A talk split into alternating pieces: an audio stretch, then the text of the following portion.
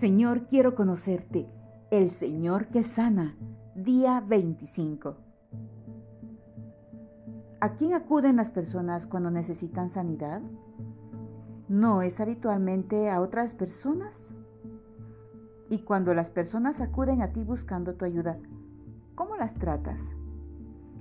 Tu respuesta es fundamental, puesto que puede marcar la diferencia entre la vida y la muerte, ya sea física espiritual. También puede marcar la diferencia entre la opresión y el cautiverio, entre la paz y la libertad. Con mucha frecuencia las personas se dirigen a nosotros, a los ministerios precepto, en busca de consejos. Muchas ya lo han recibido sin resultado alguno. En ocasiones, el asesoramiento no ha sido eficaz porque quien lo realizó simplemente no podía caminar en obediencia al consejo divino. No obstante, muchas veces esto no ocurre. En muchos casos encontramos que el consejero evidentemente ha fracasado en el manejo del problema espiritual. No ha buscado la sabiduría de Jehová Rafa, ni le ha pedido que le diera su diagnóstico. No ha intentado ver si lo que deben tratarse son los pecados. Con frecuencia descubrimos que el consejero no ha abierto la medicina de la palabra de Dios ni la ha aplicado a las heridas de la persona. Hace poco tratamos con un hombre que había estado involucrado en situaciones de homosexualidad. Si bien había pedido la liberación, todavía se le acercaban otros hombres y recibía proposiciones de ellos. Había recibido lo que algunos considerarían el mejor de los consejos de importantes teólogos. Y sin embargo, en ninguna oportunidad estos consejeros pudieron discernir los poderes demoníacos que operaban en él. Sus lágrimas eran casi amargas.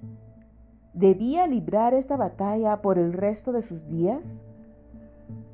Al orar y aconsejar a este joven, Dios nos mostró cuál era el problema. Con calma y sencillez reclamamos lo que era nuestro a causa del Calvario y por sentirnos completos en Jesucristo. Luego tomamos nuestra posición de autoridad frente al enemigo. A nuestro amigo comenzó a rodearlo un halo.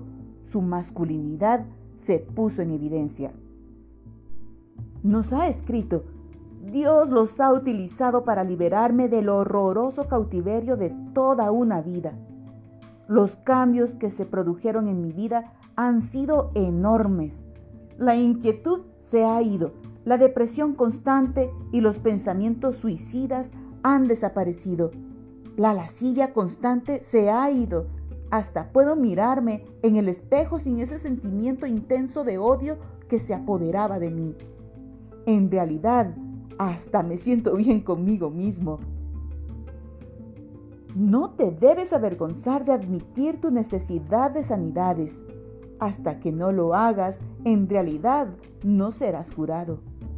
Jesús dijo, los sanos no tienen necesidad de médico, sino los enfermos. Id, pues, y aprended lo que significa misericordia quiero y no sacrificio, porque no he venido a llamar a justos, sino a pecadores al arrepentimiento. Mateo capítulo 9 versículos 12 y 13. Ya se trate de una enfermedad física, emocional o espiritual, una persona debe buscar la sanidad primero en Jehová Rafa. El segundo libro de Crónicas, capítulo 16, versículo 12 dice, en el año 39 de su reinado, Asa enfermó gravemente de los pies y en su enfermedad no buscó a Jehová, sino a los médicos.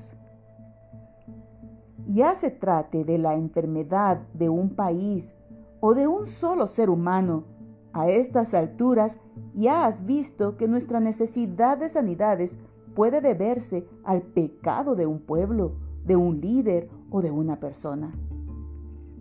Es Dios el que cura tierras, pestes, guerras, cuerpos, emociones, almas y espíritus. Oh, Él puede llegar a usarnos y con frecuencia lo hace como sus instrumentos de sanidades, pero el instrumento no tiene poder sin el poder del médico. Por lo tanto, con el riesgo de parecer redundante, permíteme repetir. Cuando necesites ser sanado, primero consulta a Jehová Rafa. En segundo lugar, cuando busques sanidades, trata de explorar para ver si el pecado está involucrado en la causa del problema.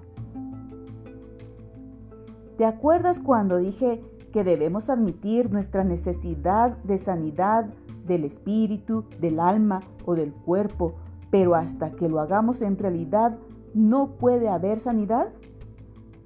El pecado afecta a nuestro espíritu y el espíritu puede causar la enfermedad de nuestras emociones y de nuestro cuerpo. David escribió, Por tanto confesaré mi maldad y me contristaré en mi pecado. Salmo 38, 18. El pecado puede no siempre ser la causa del problema. De hecho, el pecado personal puede ni siquiera ser un factor contribuyente. Sin embargo, debemos orar. Examíname, oh Dios, y conoce mi corazón. Pruébame y conoce mis pensamientos, y ve si hay en mí camino de perversidad, y guíame en el camino eterno.